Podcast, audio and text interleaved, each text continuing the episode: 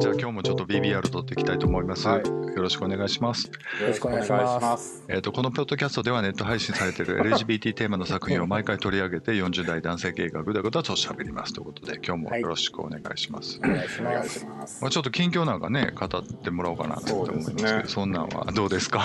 いいですか？別に。まあ自信でしょうね自信ありましたけど自信ありましたね。うんまあみんな関西なんでねちょっと結構揺れたんですけど。割と震源に近いとこですもんね。そう。僕とかあそこさんとかは。そうですね。うんね。ううん。ん大阪北部。うん。あれもうちょっと長めに揺れてたらもっとえらいことになってたなって思う。思いながらうん。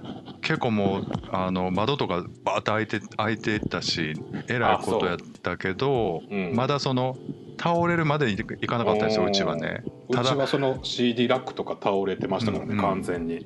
うん、でもあのーほらテリーさんはちょっと上の方に住んではるじゃないですか。うんまだね。だから、うん、余計揺れますよね。高層マンションとかじゃないけど 上の方って5階やけど、いや5階と2階はやっぱ違いますよ揺れ方が全然、あまあ違うかね。んうんうんうん。違う違う。だからやっぱり倒れるでしょう。で、うん僕の知ってる人とかももうえらいことになってましたよ。なんかあ本棚とか全滅とか、はいはい。あの食器も割と揺れて、うんうん。ね怖いですね怖い。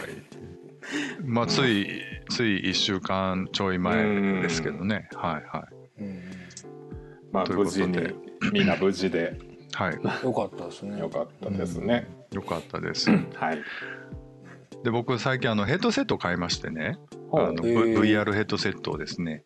あはいはいはいはい。なんか、はい、うん、であの挟みました、挟んだ挟んだ。ネットフリックスが見れるんですよ。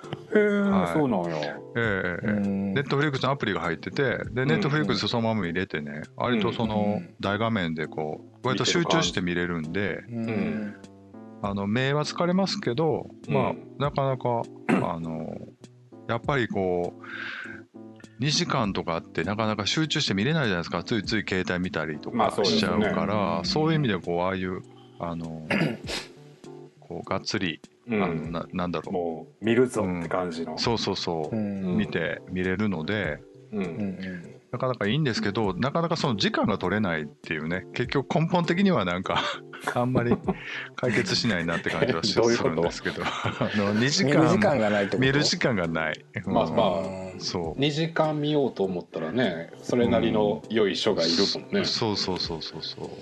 そうなんですよ。ということでね今日はキャロルなんですけども。これ結構2時間弱あるじゃないですか。結構長い映画でね、長かったうん。はい。長かった、ということで、うん。はい、ちょっとあらすじちょっと簡単にまた一行あらすじですけど、よろしくお願いします。割と乱暴なねあらすじ。うんこれ、えー。えっとね、これもね IMDB から撮ったんでちょっとあんまり参考にならないですけど、えっと野心的な、えー写真家の女性は1950年代のニューヨークで年上の女性と親密な関係を築くっていう、一行で終わってますけど。うん、まあ。この映画 .com のうん。あらすじは長すぎんのかな、えっあどうやろとう。でもなんかあらすじってなんか、うん。ある程度ほんまにあらすじを説明するべきじゃない？やっぱ映画 .com のあらすじじゃない、それやったら。の方がいいんかなうん、まそう。あ映画 .com を読んでくください。読んでください。あの で興味持ったら僕らの会話で興味持ったら見てそうですもらうというねぜひ見てほしいってことですけど、これねあの、うん。原作がパトリシア・ハイスミスっていう人でこれちょっとリンク入れたんですけど、はいはい。まあさっきね。えっと、太陽がいっぱい」の原作ねあの Talented Mr. Ripley っていう、うん。リプリーかな？邦題が あとは見知らぬ乗客とか、まあ、有名な作家さんなんですよ、うん。でレズビアンで彼女はね。あうんうん。作家さん自身が、そうそうそう。うん。でその人がっと書いた「プライス・オブ・ソート」やから 塩の値段でした。あそれでも意味がよくわからんね。うん。うん。これあれですよね。懸垂はできた方がいいさんからのリクエストで見たやつですよね。あそうですね。レズビアン映画どうでしょうかっていう雑誌で、これなんか出ましたよ。か慣用句なのかな？プライス・オブ・ソルトって。あ違うか。でえっ、とパトレシャ・ハイスミス名義じゃなくてねクレア・モーガン名義っていう別名義で発表したんですよ、はいはいはなぜかというとうん。そのレズビアン作家みたいなあのレッテル貼られるのが嫌だったりとか、まあ、こう時代的にこう赤狩りの時代であまりそういうあのアブノーマルなこう性的なものが割とこう拒否される時代だったんですよね、同性愛者の作家とかそういう芸術家が割と迫害された時代だったんですよね、この時ね。それで、まあ、っていうのが書いたかな。それで90年にあの、うんハイ・スミスが改めて自分の名義で出したんですよね。あのその時にキャロルっていう名前に改題して出したっていうことみたいですね。はい。えっとこの番組ではね、あとメンバーでそれぞれポイントをねちょっと出し出してから、はい。それをネタにダラダラダラダラ喋るって感じですけど、はい。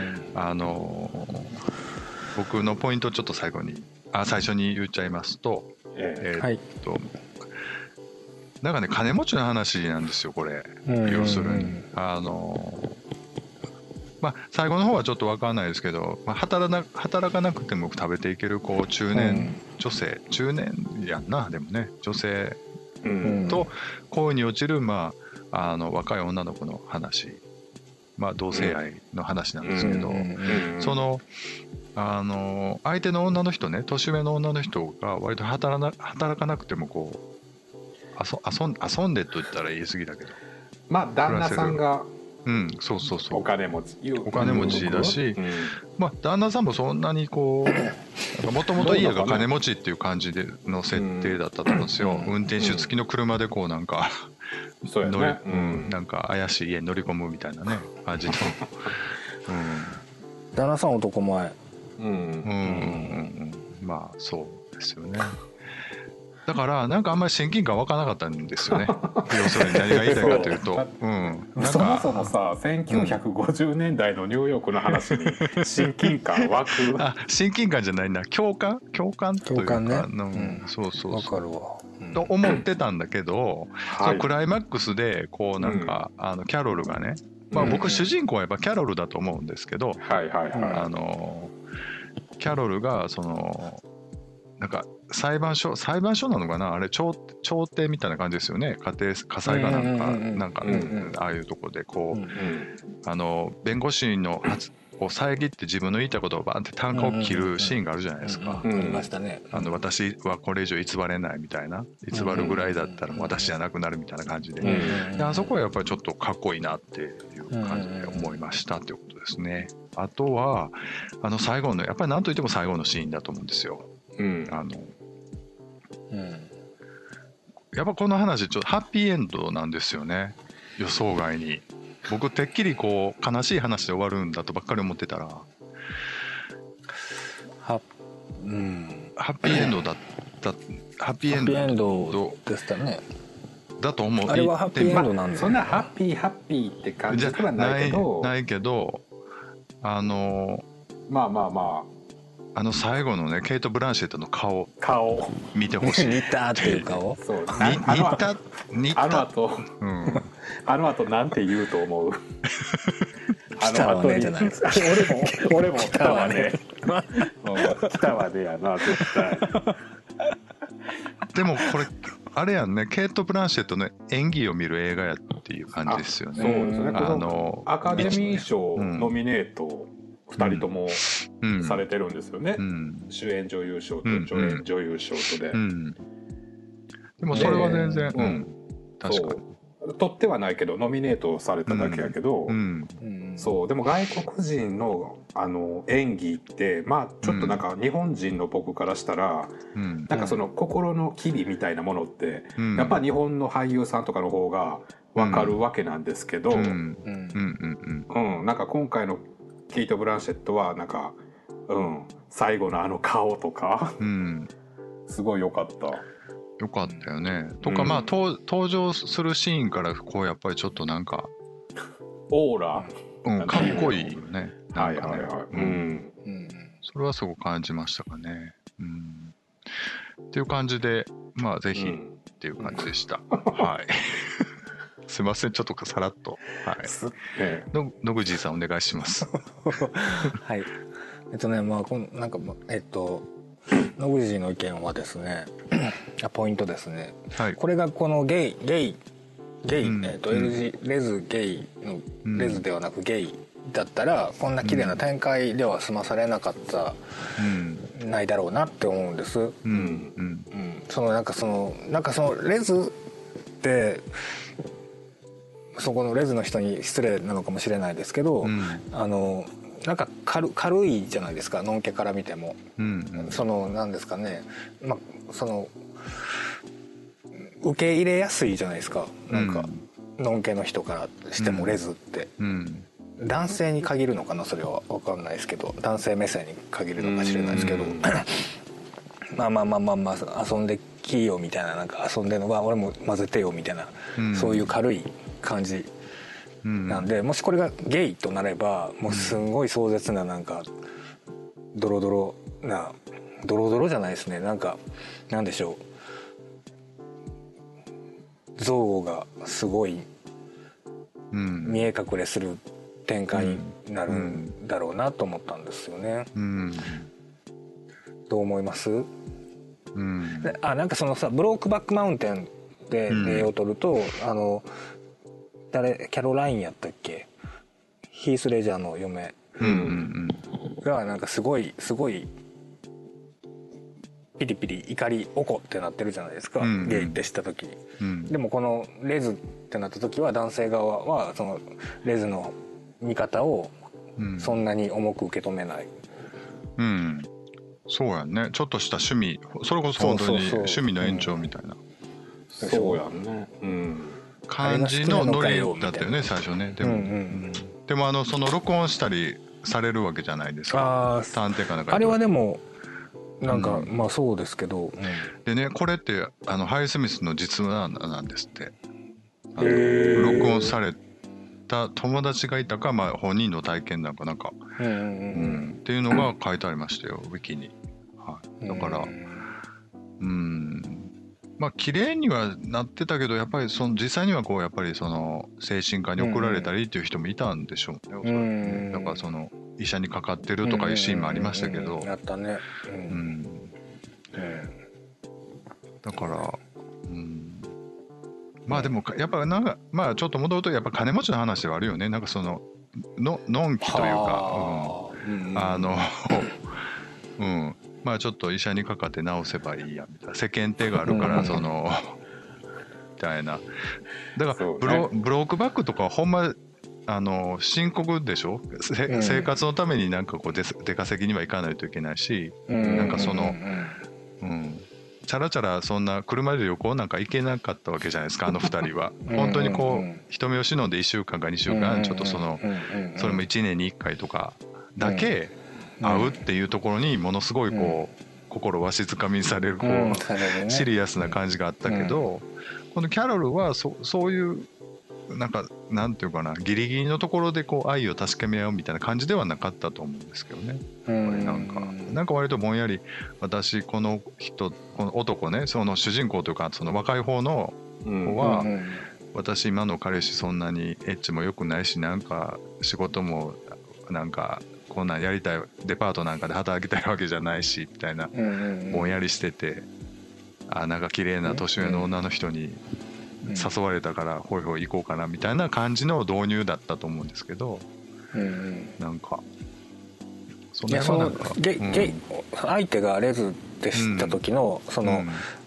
反応とうん。相手がゲイって知った時の反応ってうん。全然温度差が違うじゃないですか、うんうん。うん、そその点で、まあ、そのレズっていう構成だからうん。そんなに まあまあそんなにというか綺麗にまとまってたのかなって思う。うん。んです、うん、あれ？なんか的を得てなかった。いやそんなことないですよ。そんなことない。んじゃんあのそれは全然でもあの時代のゲイの書かれ方と、うんうんうん。多分レズビアンの書かれ方は多分だだいぶ温度差あると思いますよね、あの1952年の出版の話だからうんうん。そういう意味では全然。うんうんうん。でも逆に言うと52年にああいう人やっぱりいっぱいいたんだなっていうことはすごい、まあ当然だろうけど。うんまあそうだろうなっていう感じあはしますそこにねでもそのうん。ゲイバーじゃないけどレズバーみたいなのがうん。あったら展開はもっと違ったのかなとか思っちゃうけど。うんうん。なんかレズって感じでもないもんね。でもなんか最後の方はレレズ感が増してたやんあーさあか最後のもううんうんうんううん。ん。その例えばそのもういきなり消えたわけやんかキャロルは。うん部屋からモーテルから、うん。で次会うまでにき時間があるわけやん。うん。うんその時に、まあ、レズバーっていうコミュニティがスペースがあればうん。あの何？写真家の子は、うん。もうキャロルのことなんて忘れるというか、うん。もう憎い相手になり下がってたのかなとか思っちゃったりするけど、うん。うん。そうねせっかく心開いてうん。まぐわったのに。まぐわったのにね。そう翌日ね翌朝うん。ビャって消えて友達よこしやがって。あのあの友達とううん。んそのキャロルはもともとそういう関係になっとったわけやんね。そうやね。うん。でその話上ではうん。うん本当に成り行きになっちゃったってまあ一夜限りみたいななんか、うん車が故障してみたいな話やんね。ううん。ん。じゃあでも、はい。うん。あどうぞ。でもねその実際にそのねなんかこう長い時間をかけて積み上げてきた愛愛を確かめ合いながら積み上げてきたものを、うんその一夜にして壊されてうん。翌朝目が覚めたらその人の友達がそこにいたって実際に起きたらうん。どんな気持ちになります、でもなんかわあそこで消えることを、なんとなく分かってたんじゃない、うん。若い子の方は。うん。なんか最後のこれが最後の夜ぐらいの感覚でうん。寝たんじゃないかな、寝た眠りについたんじゃないかな。うん。えーいやそうかな。違う。そうなんだろう。だってだってその さあの初めてやるに至る手前でうん。ちょっとした口喧嘩をしたじゃない？うん。なんか何も言ってくれないから「はい」って言うしかないじゃない？みたいな、うん。あ違うわ。その後かそれ、うん。その後あのその盗聴されてるのがそうそう盗聴されてる。分かってうんでで私のせいで私がイエスって言ってついてこなければよかったみたいなことをテレーズは言うわけうや、ん。そうやね。ううんん。うん。でその晩行き着いたモーテルみたいなところでううん。んその次の日の朝はもうおらんくなってるってことやんな、うんそうやね。そうやったよね、うん。だだとしたらやっぱりそのバーってあの何写真家の子の名前何やったっけ？テレーズね。テレーズ。うん。テリーズ？テレーズテレーズ、うん。テレーズがバーって自分の言いたいことを言って、うん。キャロルはそれに答えて「あ分かった分かった」って言ってうん。よりそこで深まったわけやんか2人の信頼性っていうのは、うん。だからっていうことはテレーズは分かってないのよ。これからどんどん燃え上がっていくもんやと思でもその矢何先じゃない？うん。子供子供のこととかも知ってたから、うんうんうん。だから旦那とも揉めてることは知ってるわけやんかテレーズはうん。ねその関係になる前に。うん。揉めてるというかその子供もいいるしその真剣で揉めてるみたいなのはううん。んうすうす分かってるわけで。うん。その辺では割とそう見えてるんじゃないのかな割とテレーズは。その辺は。いや見えてたとしてもそれはやっぱりそのなんかかもしれない程度じゃないうん。かなと思うけどな、僕でもそのまあちょっと戻るけどその恋の始まり方うん。あのレズビアンの人のがやっぱゲイとはちょっと根本的にちょっと違うんじゃないかっていう気はししながら見てましたわ。あの例えばあれゲイだった場合ね、まあ、うん。手袋を忘れるとかって、うん。まあそういうし手袋じゃなくてもいいんだけどうん。なんかああいう感じだったらもっと早く体の関係になると思うんですよ。まあね。うんっていうか、ううん。んもっとシーン的にはもっとからなんか性的な魅力から入っていくと思うんですよね。そのなんか どうです？その辺はもっと長く待てるの？みんな。わからないけど。どうかな？どうだろうなと思って。なんかそのうん、まあまあそうね。うん。もうでもやっぱそそれこそそこそこは時代的なものじゃない？もうさ慎重に慎重に探らないと魔女狩りみたいに合うとか思ういやでもうん。2人とももう会った時からピンとは来てたっていそうふうには演出はなってたと思うよ。だからそのもう分かってたみたいな感じ。ただいつ体の関係になるかっていうところはまあものすごいこう長い前期をしてるって感じやな。だからもう だからああやって肌を合わせたのがまた盛り上がるう。盛り上がるっていうね。うんえー僕なんかすごい歪んだ見方やったわそれやったら。ああそう、うん。なんかキャロルはレズレズで、うん。テレーズにと初めてやった時に、うん。キャロルの直感としてはうん。あら LGBTQ の Q がいたわみたいな感じで私が引き上げてあげるっていうのでうん。なんかこうじわじわじわじわ自分の方に取り込んでったっていうような印象やってんけど。うん。まあそういう風にも見えたよね最初の方は、うん。うん。ただあのほら子供のことでこそう。う、まあ、に逃げた後やっぱり私あの子となんや裏切るんじゃ裏切りではないけどなんやろなそのもっとちゃんと言うべきだったっていうかちゃんと謝るべきだったみたいなことを独白して、うんうんうんであのどこどこに来てっていうのを送るわけやんか。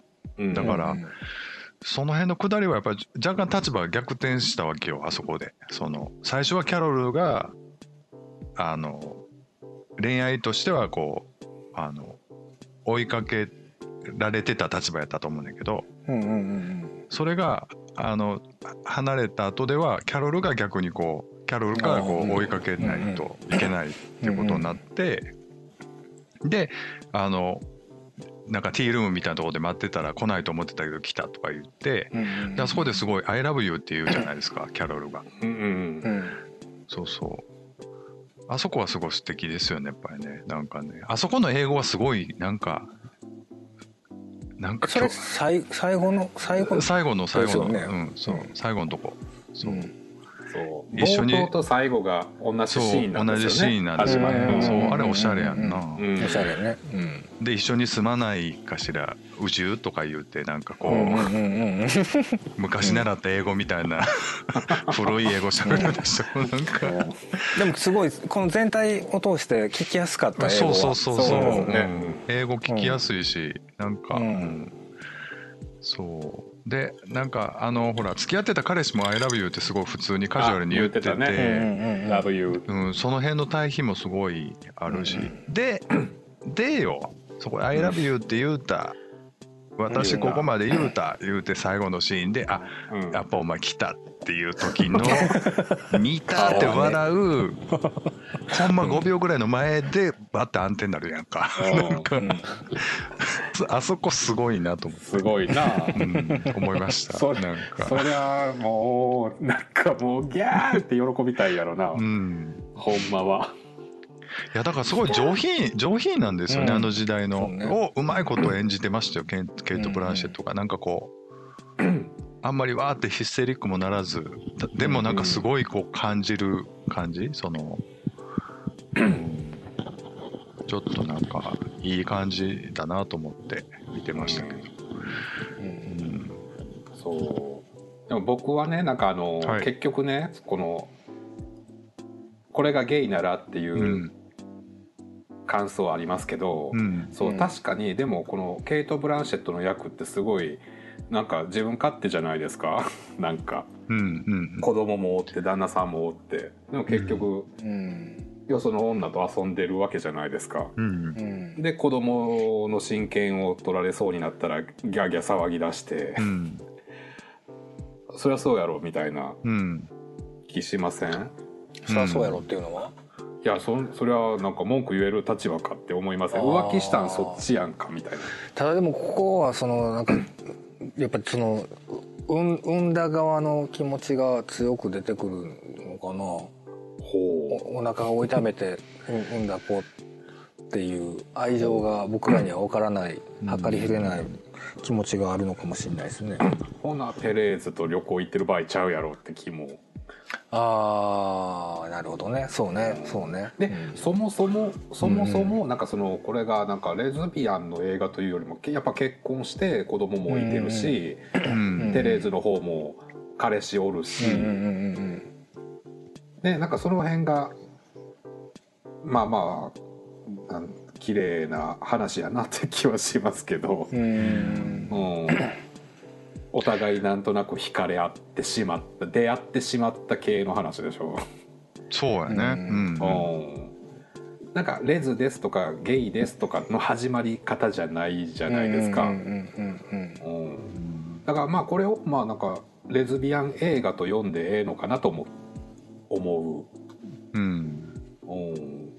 う、うん、だからこれはほんまにレズビアンの人が見てどう思うんかなっていうのが逆に知りたいかな、うん。女の人がどう思うの、うん。そうやね。うん。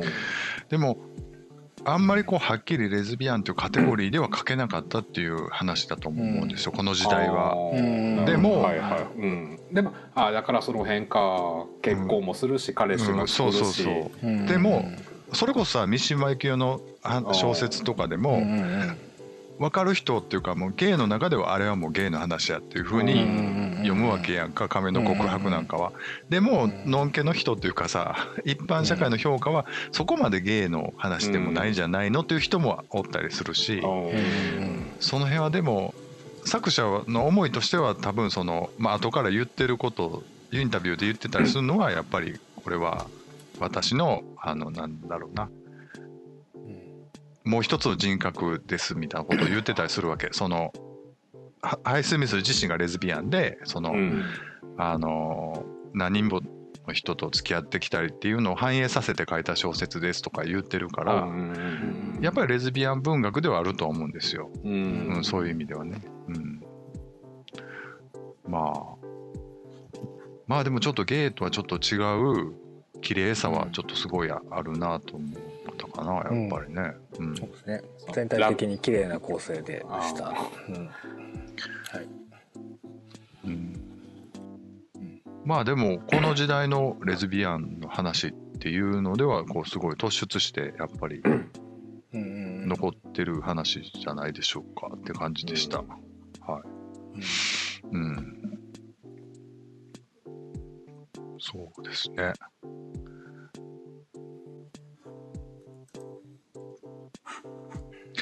まあでもちょっと短めにこんな感じで、はい、いいでしょうか。はい。はい。じゃあ今日もありがとうございます。これぜひおすすめですよね。でも綺麗な映画でおすすめ。した。うんおすすはいめ BG BGM もね良かったしねなうん。最後のねケイト・ブランシェットぜひ2時間かけて見てほしい、そうですよね。うん。やっぱりあれが大人の女ですよね。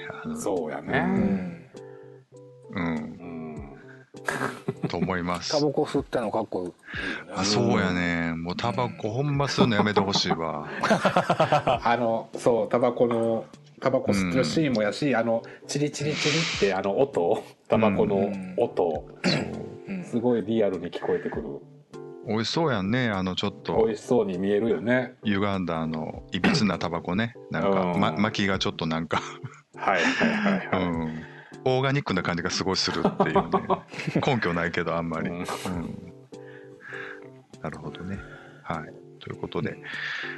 えーっと、バンバンラビッシュではちょっとお便りとか募集してますので、またぜひ、はい。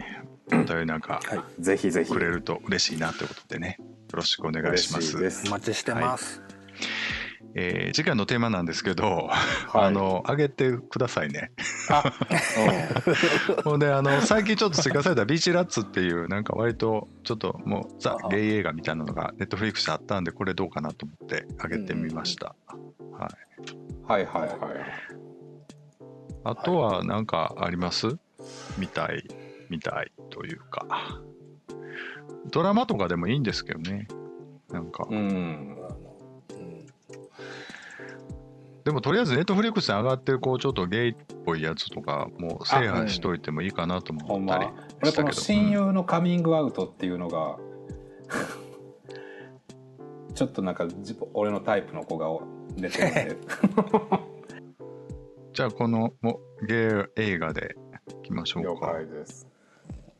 レズビアンン映画でもいいんですけどね。なんかうね、ん。まあまあでもちょっとゲイ映画でまあもう暑くなりますけどうん、暑くそうね季節がね。うん。そうですね。まあぼちぼちねやっていきたいと思っております、はい。ぼちぼちいきましょう。はい。じゃあこの辺で止めますね。